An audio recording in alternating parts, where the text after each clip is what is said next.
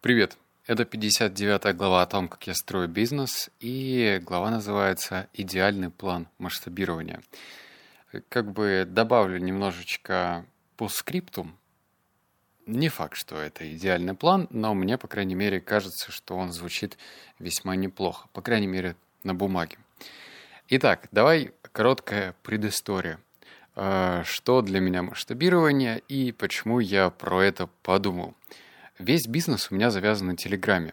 Сначала меня это вдохновляло э, и давало множество сил, потому что я понимал, что я практически стою у истоков.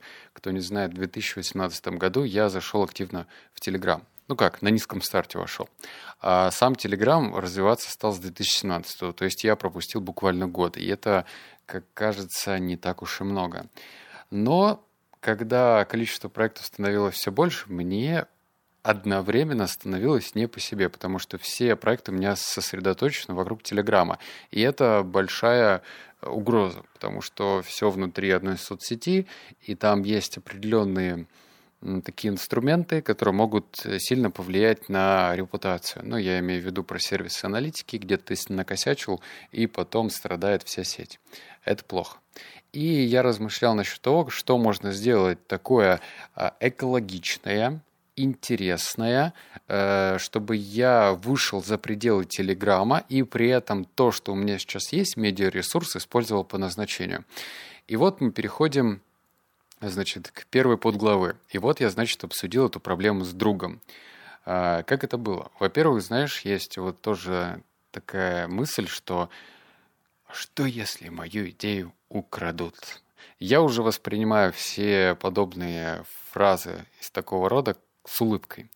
Потому что не то, чтобы идея ничего не стоит, а просто зная и вижу, видя человеческую природу даже со стороны себя. Почему я говорю «даже», потому что я фанат привычек, ты можешь это понять по моему подкасту. Я очень много делаю для того, чтобы работать над самим собой, чтобы какие-то вредные привычки убирать, что-то добавлять, и это чертовски сложно. Даже если человек, слушает твою идею, про себя думает, О, потирая ручки, типа, сейчас-ка я ее украду и реализую на свой лад, э, то на следующее утро он проснется, его захлестнет рутина, бытовуха, может быть, те проекты, которым он занят, и он, собственно говоря, положит болт на твою замечательную идею.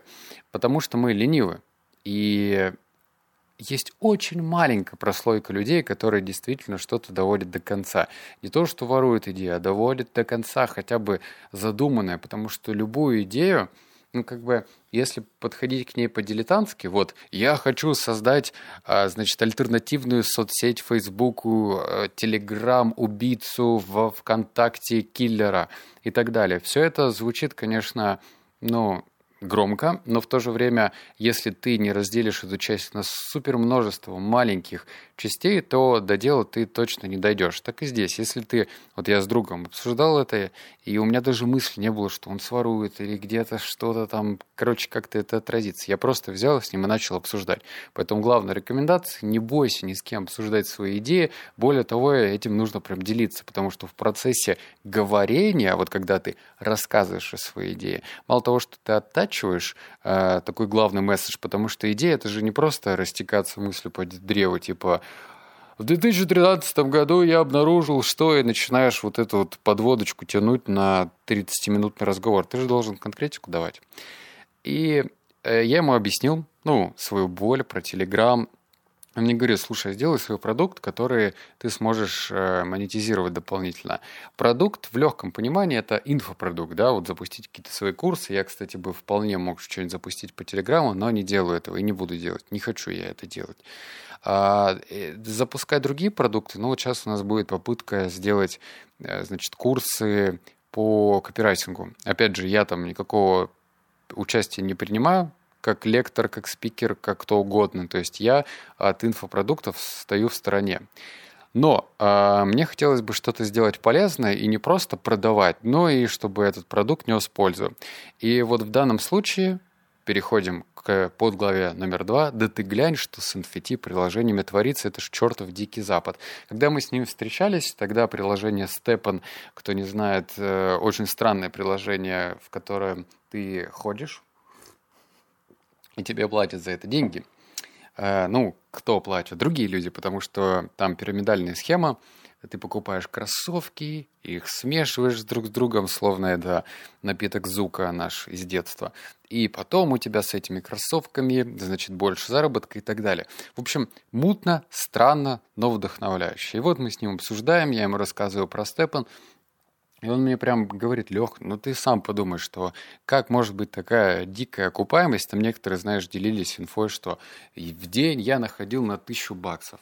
Кто-то окупал кроссовки за 5 дней, за 6 дней, за 7. Но все это как бы понятно, куда идет. То есть деньги берутся с новых участников. И делать э, даже что-то подобное с NFT проектами, кстати, у меня будет отдельный подкаст э, такой более объемный, что я думаю про NFT, рынок вообще, или про подобные приложения, Сейчас очень коротюсенько, что да, на это можно заработать, если ты быстрый, но при этом останется очень такой неприятный шлейф, э, который отразится на репутации. И смотреть в сторону NFT, смотреть на супербыстрое обогащение создателей не стоит. К тому же там тоже в этой бизнес-нише действует эффект выжившего. То есть наверняка есть много умерших бизнесов, стартапов, которые хотели делать э, что-то подобное, типа кроссовки или что-нибудь еще, где ты зарабатываешь эти токены, монетки, но при этом ничего не получилось. Поэтому это тоже, знаешь, э, не стоит ориентироваться на степан и думать, что вот все, собственно говоря, нужно делать аналог и все попрет. Нет. И третья подглава, но желание сделать пользу победило.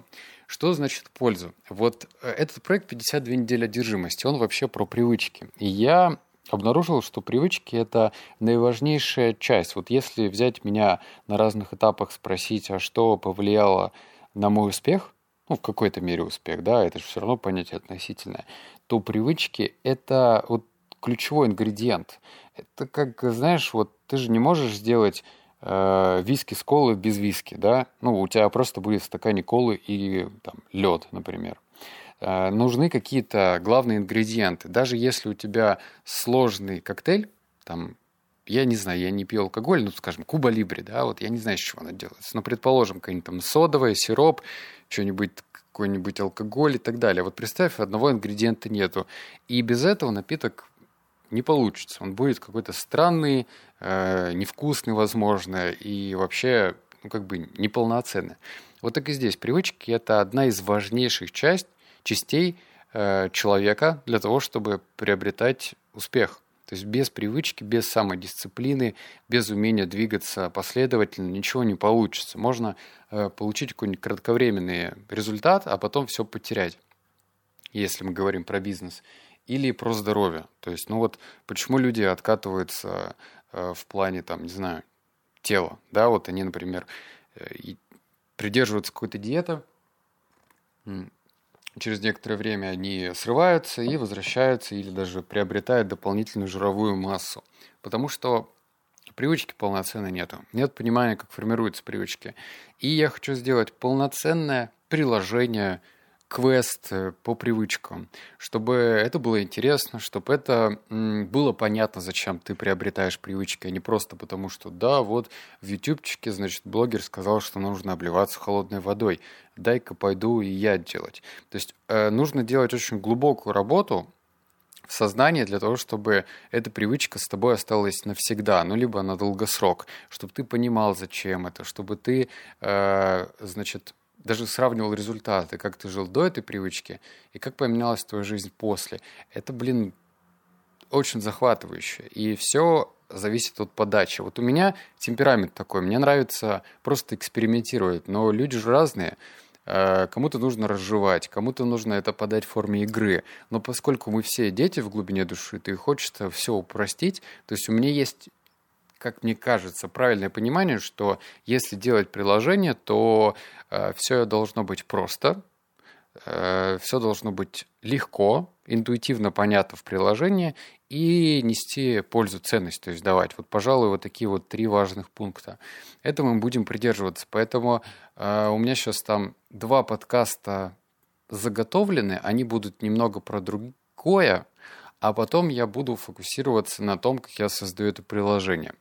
Э, соответственно, будут уже такие твердые подкасты на тему построения приложения, и было бы неплохо, если бы ты, как мой дорогой слушатель, делился комментариями, что ты сам про это думаешь. Например, если ты пользуешься трекером привычек каким-нибудь, можешь написать об этом в комментариях, типа, что тебе нравится, что не нравится, что бы ты хотел изменить. Это будет ценно, важно для меня. Поэтому почту за честь прочесть твой комментарий. Вот так вот закрутил.